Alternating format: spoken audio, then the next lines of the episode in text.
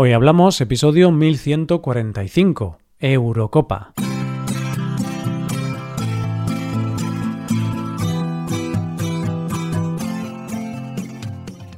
Bienvenido a Hoy Hablamos, el podcast diario para aprender español. Hola, ¿qué tal amigos y amigas? ¿Cómo va todo? Espero que todos vaya genial. Hoy es viernes, día en el que publicamos dos episodios. Uno de esos episodios es el episodio Premium, solo disponible para los suscriptores Premium. En este episodio, Santi y yo hablamos sobre la figura del mentor y por qué puede ser interesante tener un mentor en tu vida. Hazte suscriptor Premium para poder escucharlo en hoyhablamos.com. Ahora, en este episodio del podcast diario, Paco y yo vamos a comentar un poco el torneo de la Eurocopa. Hoy hablaremos un poco de fútbol. Hoy hablamos de la Eurocopa.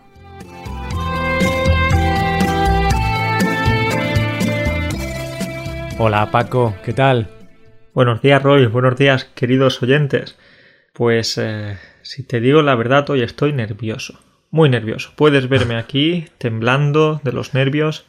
¿Pero por qué estás nervioso, Paco? Últimamente estás muy nervioso en los episodios, ¿eh? ¿Qué te pasa? Sí. Bueno, Roy, realmente no, no estoy tan nervioso. Era simplemente una manera de meterle emoción al episodio. Claro. Pero quería decirte que como es la Eurocopa, y sabes que a mí me gusta mucho el fútbol, a ti también te gusta un poquito, ¿no? Entonces son días de emoción, son días de, de, ver partidos, de emocionarte, de estar apoyando a tu equipo, entonces son días emocionantes. Sí, sí, es cierto. Y mm, claro, hay esos nervios, esa emoción, así que buena introducción, buena forma de, de introducirlo, ¿no? Con los nervios. Los nervios. ¿Tú también estás emocionado o nervioso Eh, por no, eso? La verdad es que no. Eh, has dicho que sí, me gusta el fútbol, pero tampoco soy un gran apasionado del fútbol. Ahora estoy, estoy poniendo un poco triste este episodio, ¿no? Es como, ah, no me gusta el fútbol, la vida es muy, es una mierda. Nada, que va. Mm, A veces me gusta, a veces no. Pero sí que tengo curiosidad por ver quiénes serán los equipos finalistas, ¿no? Y quién ganará, porque aunque diariamente no veo, no sigo mucho el fútbol, sí que me gustan los grandes eventos, las Eurocopas, los Mundiales, son muy interesantes. Y hay que decir, Paco, que nosotros estamos grabando esto el día 30, por tanto, aún no sabemos, aunque lo vamos a publicar el día 9, por tanto, ya sabremos quiénes son los finalistas, pero nosotros no lo sabemos todavía. Ahora tenemos que tener cuidado porque imagínate que empezamos a decir, bueno, este equipo es un desastre, no me gusta nada, esta selección juega muy mal y luego llega la final y nosotros qué? Nos quedamos callados, nos quedamos con el rabo entre las piernas. Bueno, pero podemos hacer un juego, ya que solamente sabemos los cuartos de final, solo sabemos estos ocho equipos finalistas, vamos a hacer una apuesta. ¿Quiénes crees que van a ser los finalistas de todo? Los dos equipos que pasen a la final, Paco. Tenemos Suiza, España, Bélgica, Italia, República Checa, Dinamarca, Ucrania e Inglaterra. Vale, Roy, pues déjame que vea el cuadro, voy a ir a internet, voy a ver el cuadro de los equipos que se van a enfrentar, porque imagínate que te digo que se que la final va a ser, yo que sé, Suiza y España. No, Suiza y España se van a enfrentar en unos días, ¿no? Claro. Pero puedo decirte que viendo el cuadro aquí, el próximo partido va a ser España-Suiza, diría que va a ganar España. Vale. Entre Bélgica e Italia, diría que Hmm. va a ganar Italia. Luego no voy a acertar ninguno. ¿no? Pero luego, Roy, entre Ucrania e Inglaterra, ¿quién crees que ganará? Ucrania e Inglaterra. Bueno, a ver, eh, yo creo que Inglaterra, ¿no? A mí me gustaría que ganase Ucrania y, y va un poco en contra de nuestros intereses, ¿no? Porque tenemos más oyentes de Inglaterra que de Ucrania. Pero Y no queremos que los ingleses estén tristes. claro, ¿no? Al final tenemos que ir pues a donde van nuestros oyentes, nuestros clientes. Pero voy a ser sincero, a mí me gusta cuando hay sorpresas. Me gusta cuando pequeños equipos eh, como Ucrania en este caso, ¿no? O Dinamarca, por ejemplo, también, que está en, en los cuartos, pues me gusta cuando sorprenden los equipos pequeños. Entonces, incluso aunque España pierda, estaría un poco contento porque pasaría a Suiza y también es un equipo que en, en fútbol pues es un equipo más pequeñito. Entonces, me gusta cuando ganan los, los que menos esperan. Es verdad que nos solemos poner del lado del más débil o del lado de- del menos fuerte Y no me pondría muy triste tampoco si Suiza gana España.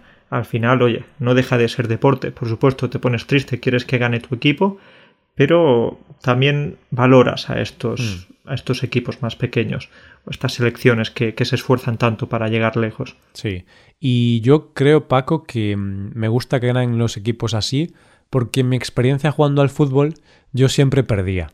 Entonces, claro, yo voy con los perdedores, porque... Tienes experiencia. Tengo una experiencia de perdedor muy buena, o sea, lo podría poner en, en mi currículum. Perdedor nato, experto en perder jugando al fútbol.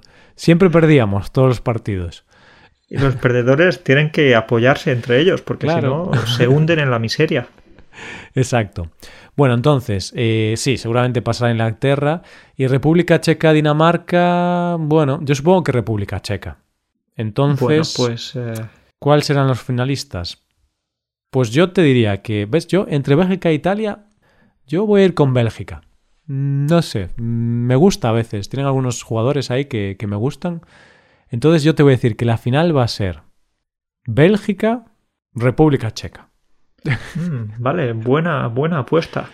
Yo te voy a decir que, para cambiar un poco, porque también estaba pensando en la República Checa, te voy a decir que España contra Dinamarca. Venga. Ostras, estamos eligiendo lo más improbable, ¿eh, Paco?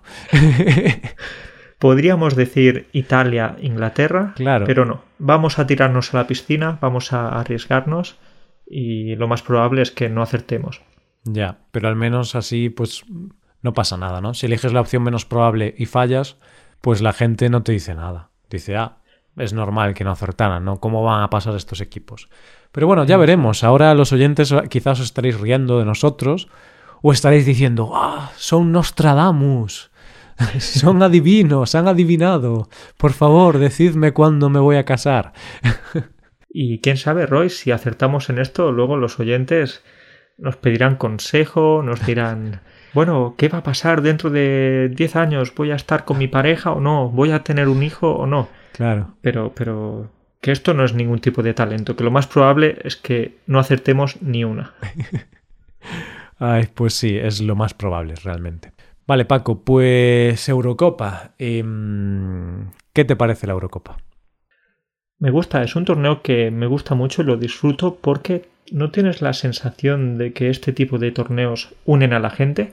La gente se conecta, ¿no? Cuando hablas con personas de diferentes países mm. de Europa, ya tenéis ese tema en común, ya tenéis esa, esa, esa emoción que compartís, ¿no? Entonces es una, un torneo que me gusta mucho.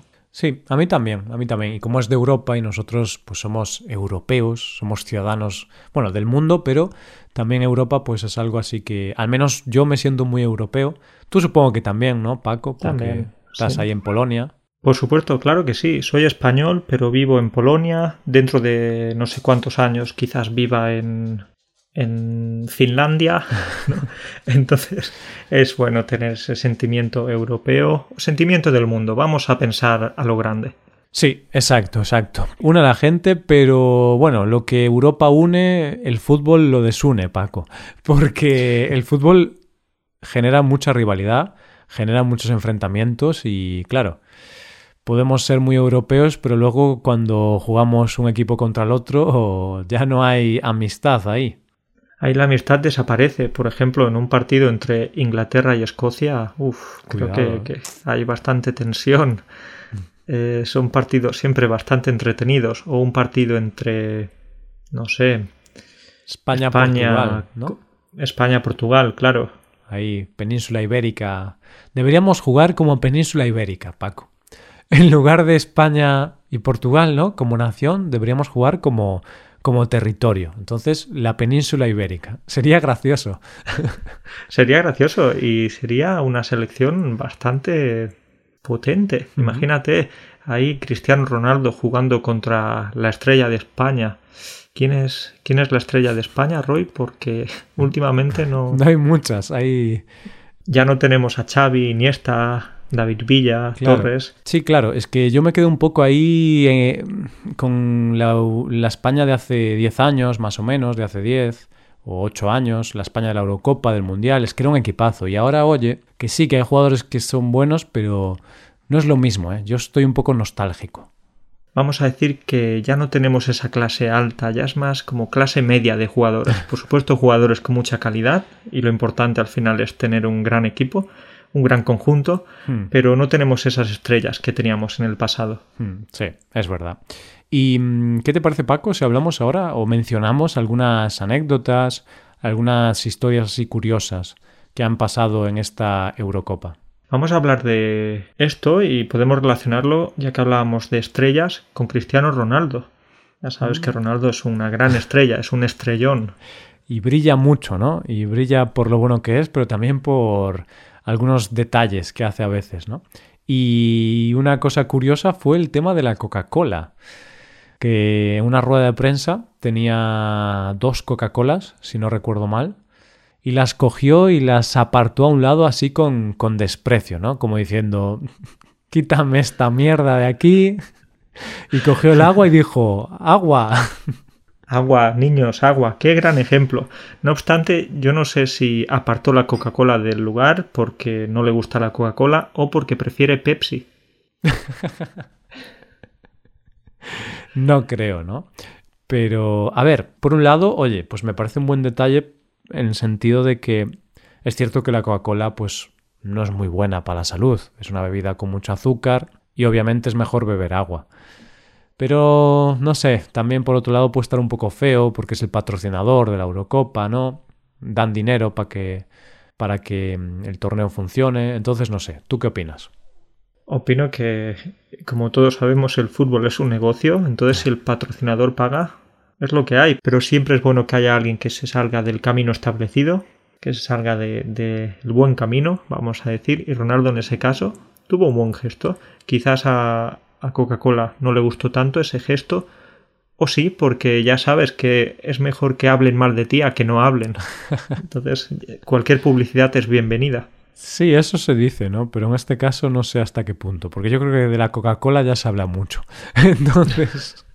No necesitan más publicidad en realidad. Pero bueno, que yo digo que la Coca-Cola es mala, pero luego yo bebo Coca-Cola, ¿eh? A mí me gusta, así que bebed Coca-Cola todos. Llenad vuestras arterias de colesterol y azúcar. Es decir, la Coca-Cola es mala, pero no está mala. Eh, Está buena, está rica, sí. muy buen uso ahí del verbo ser, el verbo estar. Está buena, pero es mala. Y tú estás malo si bebes Coca-Cola, porque es mala. Entonces estás malo como estás enfermo, te puedes poner enfermo si bebes demasiada Coca-Cola. Y no soy malo si bebo Coca-Cola. Soy un rebelde. Uy, uy, uy, Ro, ya nos estamos perdiendo. Ya no sé seguirte. Bueno, sí, sí, vamos a seguir con la Eurocopa. Vale, entonces, Coca-Cola, Ronaldo, mmm, problemillas ahí. Y luego también hubo otra anécdota, pero en este caso más triste, ¿no? Que fue pues este jugador que tuvo un problema cardíaco, que bueno, por suerte, pues al final consiguió recuperarse, ¿no? Pero fue un momento muy tenso y muy, muy traumático. Sí, fue un momento súper emocionante. La gente en el estadio pues estaba llorando. Seguro que muchas personas en sus casas también. Y por suerte Eriksen, como dices, ya está recuperándose o ya está recuperado. Y podemos comentar esta historia como, como una anécdota, no como una tragedia. Exacto. Entonces es algo alegre, ¿no? Dentro de lo malo, pues es algo bueno porque, oye, se ha recuperado. Así que genial. Y Paco, eh, otro tema de la Eurocopa. Esta es la primera Eurocopa con VAR. Y claro, yo tengo una pregunta, a ver si tú puedes respondérmela. Si esta es la primera Eurocopa con VAR, antes, ¿dónde bebía la gente, Paco? bueno, bueno, esta es una muy buena pregunta porque ya sabes que a los españoles nos gustan mucho los bares y ahora han incluido un nuevo bar en el fútbol. Pero me temo que no es el bar típico, no es el bar típico que conocemos. Sí, porque Paco es el sistema este de mmm, para arbitrar, ¿no? Sí, el sistema de videoarbitraje. Ah, mira, y claro. Parece bar. que. No, pues no había caído, ¿eh? No había caído. no, no sabía. VAR, sí, claro, tiene no, sentido. No lo había pensado. Supuse que eran unas siglas, pero videoarbitraje. Vale, tiene sentido. Pero bueno, podrían haberle puesto otro nombre que no confundiese tanto, ¿no? Porque VAR es una palabra internacional para, para algo positivo, ¿no? El arbitraje, bueno, es más relativo, no es tan positivo, ¿no? Los bares nos dan alegría, pero el bar, el bar nos da algunos disgustos porque tú estás ahí celebrando el gol de, tu equipo, estás emocionado y de repente los árbitros se ponen a mirar la televisión, a mirar el, el vídeo y cancelan el gol, lo anulan, ¿no? Entonces te quedas triste, te quedas con ganas de irte al bar y beberte muchas cervezas. Claro, al bar, pero al, al bueno, no, no el de la televisión. Pues sí, es cierto. A ver, yo entiendo que sí que es más justo ahora este sistema porque no pasan cosas pues como cosas que pasaron en, en, otros tiempos, ¿no? Eh, el gol de Maradona con la mano. También recuerdo una eliminatoria, no sé si era de Francia, me parece, que metieron un gol con la mano también. Exacto, Henry creo que fue. Eh, exacto, Henry, eh, un golazo, por cierto, pero bueno, fue con la mano. Y claro, con el sistema del VAR esto ya no pasaría. Y es más justo, eso es cierto. Pero mmm, pierde un poco la emoción, ¿no, Paco? Yo ahora veo algunos jugadores que cuando meten un gol y no están seguros si estaban en fuera de juego o no, como que lo celebran, pero con pocas ganas porque saben que puede, que puede ser que no, que no sea gol. Eso es, eso es un poco triste que un jugador pues esté celebrando uno de los momentos más felices de su vida, pero ahí, sin mover mucho los brazos, sin celebrarlo demasiado, rezando para que el árbitro no lo anule. Sí, no obstante, es difícil encontrar ese equilibrio ¿no? entre justicia y emoción, pero si se aplica bien, yo no estoy en contra del VAR. Hmm, sí, pero ¿qué pasa, Paco, cuando, por ejemplo, en un fuera de juego la distancia es milimétrica? Porque no recuerdo ahora el partido, pero en un partido me acuerdo que metió gol un jugador y a los dos minutos anularon el gol porque estaban fuera de juego. Pero luego veías la repetición y literalmente el fuera de juego era un dedo gordo del pie. Era pues 3, 4 centímetros. O sea, era algo absurdo. Pero claro, haciendo las líneas, ¿no? Estas que hacen, sí quedaba que por unos centímetros estaban fuera de juego. Y ahí sí que piensas, hmm, Hubo un debate, incluso los comentaristas pues tenían un debate de si realmente estar en fuera de juego un dedo gordo del pie te da una ventaja que, que se considere que ya no puede ser correcto ese gol o quizá deberían reformular el, el reglamento dando un poquito de margen. Lo que tenemos claro es que es mejor que los jugadores se corten el pelo, se corten las uñas. Y tú, Paco, piensa que yo tengo un pie muy grande. Si yo fuera jugador, siempre estarían fuera de juego, porque con este pie enorme que tengo... con esos pies, más que pies, parecen aletas. Yo creo que tú no podrías jugar ni de defensa ni de delantero. Tendrías que estar en el centro del campo, que ahí eh, las posibilidades del, fuera de juego son menores. Exacto, pero mm, por otro lado, pues nado mejor. No necesito aletas porque tengo mis pies y, nado bien. pero bueno, seguimos con el fútbol, Paco, que nos liamos. Bueno, bueno, pues seguimos, Roy, porque estamos... Eh, quería decirte una cosa sobre España. ¿Estás viendo los partidos de la selección? No he visto todos, pero he visto alguno. Y... Mm, el problema es que vi los del principio, que, eran los peores. Y justo el último de, eh, de la eliminatoria contra Croacia, pues no, lo, no pude verlo y pues fue bastante bueno, por lo que parece. Sí, el partido contra Croacia fue bastante bueno, pero los partidos anteriores, por ejemplo los partidos de la fase de grupos, fueron un poco aburridos, o al menos para mí fueron un poco aburridos. En, en alguna ocasión incluso me eché una siesta. Entonces, creo que no te perdiste tanto. Sí, yo es que vi el de Suecia, contra Suecia, y ese fue el partido más aburrido que vi yo en, en una buena época. ¿eh? Eh, he visto partidos de tercera regional con más.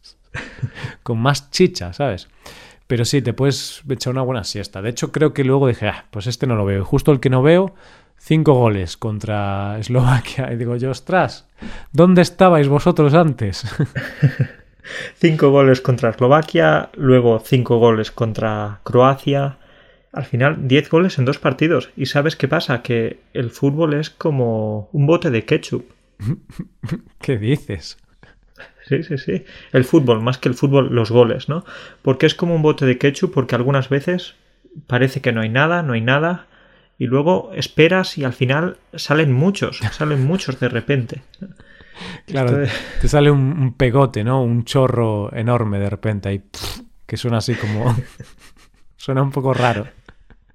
Suena un poco raro, pero es así. España no podía meter ningún gol y de repente 10 goles en dos partidos. Lo mismo con el ketchup, que, que luego agitas demasiado el bote y la pobre salchicha se queda inundada de ketchup, inundada de salsa. Ya. ¿Y tú, Paco, eres de los que corta el bote por la mitad cuando le queda muy poco para, para aprovechar ahí las últimas gotas de, que quedan dentro del bote?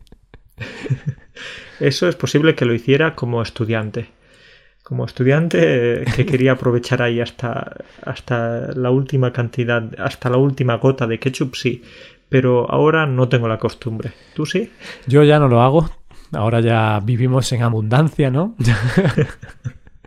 ya disfrutamos de las riquezas de las riquezas. Entonces ahora utilizas el ketchup para bañarte, incluso. Me baño en ketchup. Eh, dicen que es bueno para hidratarte, entonces me hidrato con, con, ketchup. No, pero ahora ya no, ya no corto el bote de ketchup. Antes yo también era, era como tú, lo hacía, pero un día me corté, me corté un dedo. Entonces dije, uy, es peligroso esto de cortar los botes a la mitad. No vale la pena el riesgo. Al final, por un poquito de ketchup no vas a, a jugarte tu, tu pobre dedo pues no, no merece la pena.